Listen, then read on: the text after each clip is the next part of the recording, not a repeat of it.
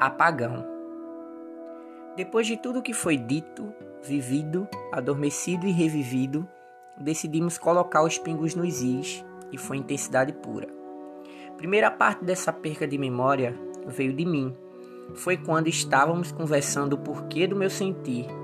Tardaram anos para você compreender o que me fez querer, o que me fez me apaixonar, o que me fez me prender a algo que não teve nem começo.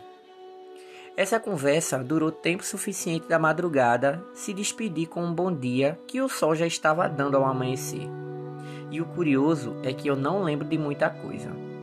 Já na segunda vez, a amnésia foi sua, e foi aí a conclusão de que algo havia.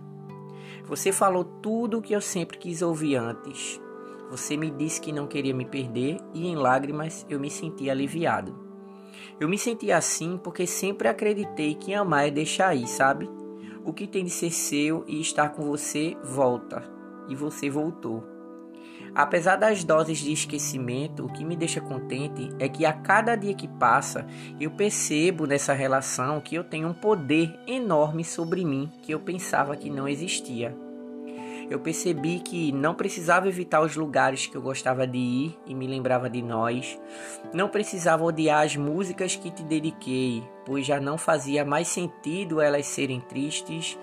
Não precisava apagar os planos que um dia eu sonhei e que você quis viver comigo, pois dá para vivê-los sozinho. A força de quem se encontra pode adormecer, mas apagão nenhum faz morrer.